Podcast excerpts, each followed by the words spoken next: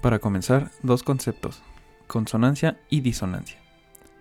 En música, la consonancia se refiere a dos notas que suenan bien juntas, por ejemplo,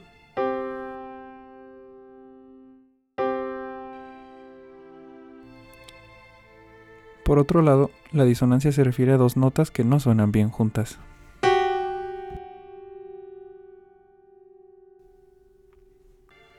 La disonancia es incómoda, se siente una vibración desagradable para el oído. Uno podría preguntarse, ¿por qué querríamos que algo sonara mal? Pero, al igual que la luz y oscuridad, la música se trata de balances. Si todo sonara bonito todo el tiempo sería sumamente aburrido. La disonancia es el mejor camino hacia la consonancia.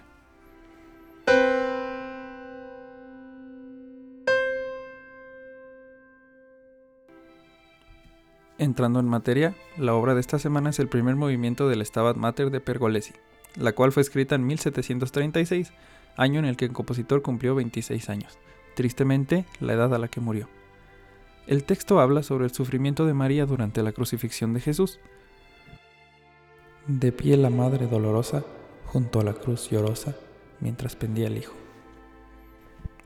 Naturalmente, algo tan lleno de dolor tenía que ser ilustrado por música de la misma índole. Aquí es donde entran las disonancias de las que hablamos antes. El manejo de Pergolesi es magistral, al grado que el mismísimo Bach retomó lo escrito por Giovanni. El número está escrito para dúo vocal, dos violines, viola y bajo continuo. Comienza con un dibujo constante en los graves,